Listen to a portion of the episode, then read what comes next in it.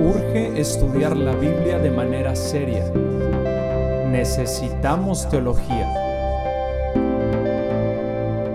Prepara tu Biblia, prepara tu corazón. Acompáñanos.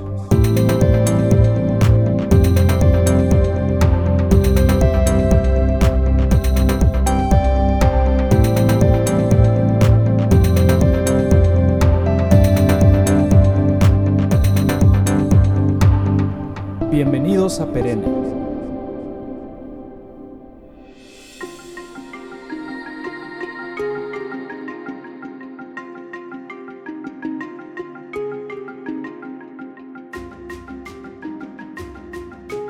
Bienvenidos a Perenne.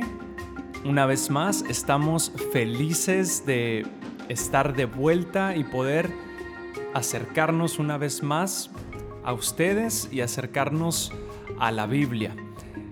Estamos felices porque vamos a comenzar una serie de enseñanzas acerca de la carta pastoral a Tito, esta carta que el apóstol Pablo escribió al joven pastor Tito. Y podemos extraer principios para nuestra vida, pero también para nuestros ministerios y para nuestras iglesias. Entonces, vamos a entrar al tema. ¿Quién fue Tito en la Biblia? Bueno, Tito fue un líder de la iglesia primitiva, un compañero de confianza del apóstol Pablo y un fiel servidor del Señor Jesucristo. Tito era un gentil, era un griego que en sus primeros años había estudiado la filosofía griega y la poesía. Él desempeñó muchas tareas importantes en diferentes regiones y en diferentes iglesias. Tito fue a Corinto para servir en la iglesia de allí.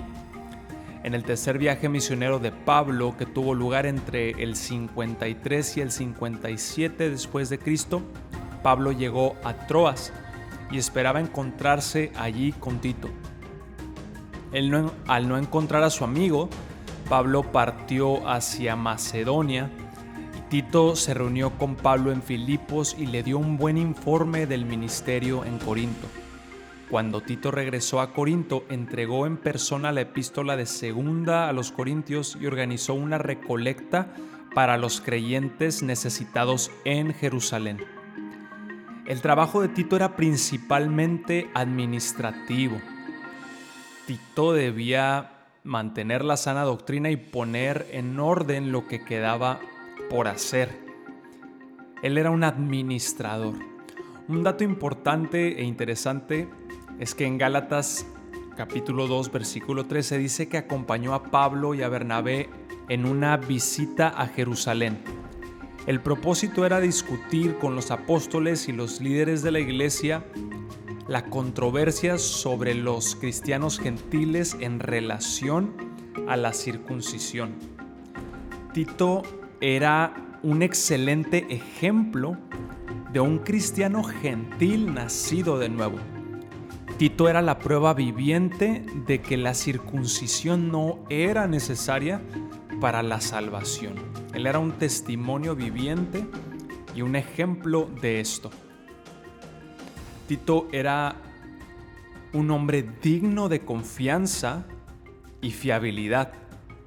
Tito era un hombre entendido que podía manejar los problemas con gracia. La Biblia dice que Tito tenía un amor dado por Dios a los creyentes corintios. Ojalá que nosotros podamos tener el mismo celo por el Señor como el que Tito demostró.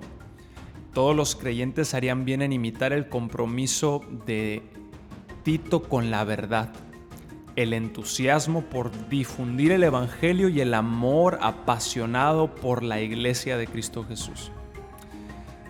Eh, la última vez que se menciona a Tito en la Biblia indica que estuvo con Pablo en, en Roma y desde Roma Tito fue enviado a evangelizar Dalmacia, una zona que posteriormente se conoció eh, como Yugoslavia y que ahora se llama Serbia y Montenegro.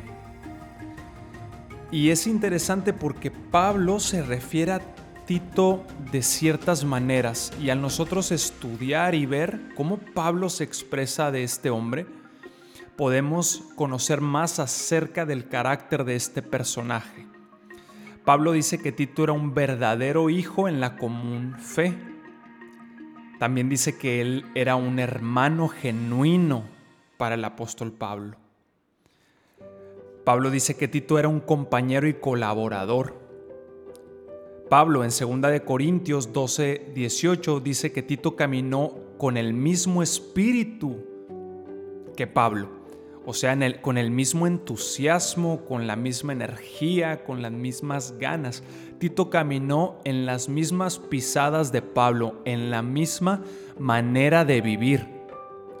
Así que Tito sería un ejemplo a otros creyentes.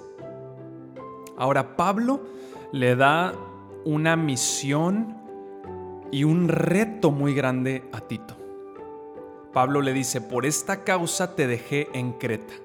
Creta es una isla amplia y grande que pertenece a Grecia. Pero antes de profundizar en la misión y el reto encomendado a Tito, vamos a ver un poco el contexto de Creta. La cultura cretense era conocida en el mundo, pero no tenía muy buena fama. Una de las palabras griegas para mentiroso era cretizo. O sea, ser cretense era igual a ser un mentiroso. De hecho, Epímedes, un filósofo cretense de la época, que por cierto Pablo lo menciona en el versículo 12 del capítulo 1, Epímedes dijo, los cretenses siempre son mentirosos, malas bestias, glotones y perezosos. Los cretenses no tenían buena reputación. Eran personas traicioneras y avariciosas. Las ciudades de la isla eran conocidas por ser inseguras, había mucha violencia, había corrupción sexual, tenían, esta, esta isla también tenía muchos puertos estratégicos que servían a ciudades por todo el mar Mediterráneo. Por eso Pablo, como todo un estratega, él piensa y dice que Creta era la perfecta isla o el perfecto lugar para iniciar una red de iglesias en casa. Entonces, Pablo comienza su carta a Tito con lo siguiente, con la siguiente premisa. Pablo inicia recordándole a Tito que su mensaje es sobre la esperanza de la vida eterna. Y esta esperanza fue prometida por el Dios que no miente. ¿Qué argumento tan grande para derribar a una cultura que es cretiza, que es mentirosa. Pablo le dice a Tito, recuerda Tito, tu mensaje es sobre la esperanza de la vida eterna. Y recuérdales que esta esperanza fue dada por el Dios que no miente. Pablo quería derribar esta cultura mentirosa porque uno de los problemas eh, de las iglesias cretenses era que habían mezclado sus ideas sobre Jesús con sus ideas de sus dioses griegos, con los que crecieron, y especialmente, como todos sabemos, su dios más famoso, Zeus. Eh, este era su dios principal. Ellos decían que Zeus nació en Creta. A ellos les gustaba decir eso, contar historias y relatos acerca del carácter corrupto de Zeus. Pero Pablo quiere ser claro en dejar bien establecido que el Dios revelado en Jesús es totalmente diferente a Zeus. Él no es corrupto, sino que Él es fiel y verdadero, lo que significa que los cristianos también deben practicar la verdad lo cual será todo un verdadero reto para los cristianos en Creta. Entonces, Pablo le dice a Tito, quiero que corrijas lo deficiente. Luego de una exitosa campaña evangelística en la isla de Creta por parte de Pablo, había muchos nuevos creyentes, había muchos cristianos jóvenes a quienes cuidar y por, eso Pablo deja encargado a Tito esta misión. Tito tenía que corregir lo deficiente y plantar eh, pastores o ancianos, como lo llama en la carta, maduros y calificados. Esta era una tarea difícil. Cuando la tarea es difícil, existen básicamente dos tipos de personas.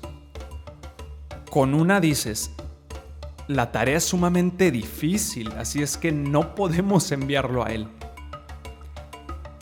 Con el otro dices, la tarea es sumamente difícil, así que debemos enviarlo a él. Entonces Tito parece ser el segundo tipo de persona. ¿Y nosotros qué tipo de personas somos?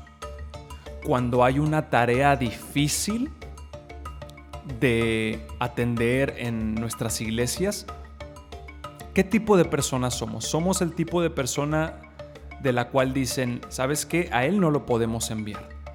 O somos el tipo de creyente de quien dicen, ¿sabes qué? Él es un buen elemento, a él lo podemos enviar. Pablo le deja un reto a Tito y le dice, quiero que corrijas lo deficiente. La frase corregir lo deficiente es de un término médico. Antes se usaba para corregir una extremidad torcida o dislocada. Había torceduras que debían ser corregidas entre los congregantes de Creta. Pablo permite que otra persona complete el trabajo que él había comenzado, o sea, Tito. Pablo usa a Tito como un corrector. Pablo quería que Tito puliera ese trabajo que Pablo dejó comenzado, que le diera el toque final, que completara lo que estaba incompleto. Si comparamos el trabajo de Tito en Creta con el trabajo de Timoteo en Éfeso, sabremos que había más deficiencias entre los congregantes de Creta Pablo específicamente le dijo a Tito que debía corregir lo deficiente. A Timoteo nunca le dio tal orden, a diferencia de Timoteo que era una persona más suave. Por eso Pablo le dice a Timoteo, nadie tenga en poco tu juventud, sino sé ejemplo a los creyentes. Bueno, a diferencia de Timoteo, Tito probablemente tenía una personalidad más fuerte e imponía un gran liderazgo y firmeza en sus decisiones. Con estas características encajaba bien a la perfección en la posición de trabajar contra el paganismo de los habitantes de Creta y también con el gnosticismo que se estaba levantando. Ahora, Pablo le dice, establece ancianos, Tito, establece ancianos esto significa que Pablo le delegó mucha autoridad a Tito. Estos ancianos no eran elegidos por votación popular, como sucede en muchas iglesias hoy en día. Y no eran elegidos por autopromoción. También esto sucede mucho en nuestras iglesias hoy en día. Tantas personas que se autopromocionan a ellas mismas buscando una posición de liderazgo. Pero esto no es nada sano para la iglesia y tampoco se ve bien. Era la tarea de Tito buscar hombres del tipo de carácter que Pablo describirá en el siguiente pasaje y establecerlos como los ancianos en congregaciones. La lista en el pasaje siguiente significa que Dios tiene requisitos Dios tiene requisitos específicos para los líderes en las iglesias. Los líderes no deberán ser elegidos al azar como echando suertes o solamente porque se ofrecen de manera voluntaria, tampoco. O porque aspiran a llegar a cierta posición. ni aun porque sean líderes natos. Sabemos que hay personas que tienen esto en su ADN, tienen esto ya en su personalidad. Pueden ser líderes natos, pero esto no lo es todo, no es suficiente. Los líderes deben de ser elegidos porque cumplen con los requisitos, con los requisitos aquí establecidos, enlistados aquí. Ahora, no hay problema si un hombre piensa que ha recibido un llamado. Sin embargo, deberá cumplir con los requisitos en esta lista. Esta lista la encontramos en el versículo 6 al versículo 9 del capítulo 1 en Tito. Los requisitos para el liderazgo en el pasaje siguiente no tienen nada que ver con una superdotación. Pablo no le dijo a Tito, encuentra a los hombres más superdotados. Quiero que encuentres a los hombres más dotados y los pongas como líderes. No. Podría decirse que al Señor le es muy fácil repartir dones a través del Espíritu Santo a su iglesia, pero desarrollar carácter Desarrollar carácter toma tiempo y requiere una verdadera relación con Cristo Jesús. Y eso es lo que Pablo le dice a Tito. No quiero que busques superdotación. A gente superdotada, quiero que busques a gente con carácter. Eso es más importante y más sano para nuestras iglesias. Ir a un seminario no lo califica uno para un liderazgo espiritual. Ser un buen orador tampoco lo califica uno para, ser, para un liderazgo espiritual. Dones naturales o espirituales en sí mismos no califican a uno para un liderazgo espiritual. Lo que uno da económicamente o voluntariamente de sus ofrendas o de su tiempo no lo califica a uno para un liderazgo espiritual. Lo que califica a un hombre para un liderazgo espiritual es un carácter piadoso Piedad, en pocas palabras, significa doctrina en acción. Aquella persona que toma las palabras de las escrituras y las pone por obra diariamente. Y un carácter piadoso establecido conforme al claro criterio que enlistará Pablo. Ahora, sin embargo, esta no es una lista rígida que demande perfección en todas las áreas de la vida. No, sino que esta lista provee metas por alcanzar. Nosotros deberíamos tomar esta lista y preguntar, ¿el hombre en cuestión deseará todas estas cosas con todo su corazón? Nosotros podemos tomar esta lista del versículo 6 al versículo 9 y si nosotros sentimos que Dios nos ha llamado a una posición de liderazgo en la iglesia, a servir, nosotros debemos examinarnos a la luz de esta lista y preguntarnos a nosotros mismos, ¿en verdad deseo esto con todo mi corazón? Tito debía tomar la siguiente lista y encontrar a los hombres que mejor llenen esa descripción. Y después usar la lista como una guía de entrenamiento para disipular a estos hombres. Aquí lo tenemos, iglesias, pastores. Aquí tenemos esta lista infalible dada por Dios. Funciona. Si quizás tenemos muchas situaciones eh, complicadas en nuestra iglesia, en nuestros liderazgos, quizás es porque no hemos tomado en cuenta los criterios que Dios ha establecido para establecer líderes. Tenemos que volver a ver detenidamente esta lista, porque aquí está. Imprímela para tu iglesia. Imprímela y compártela con tus con tu mesa directiva, con los ancianos y los líderes en tu iglesia. Es una lista infalible. Aquí está la guía, el manual de entrenamiento, de discipulado y también para líderes.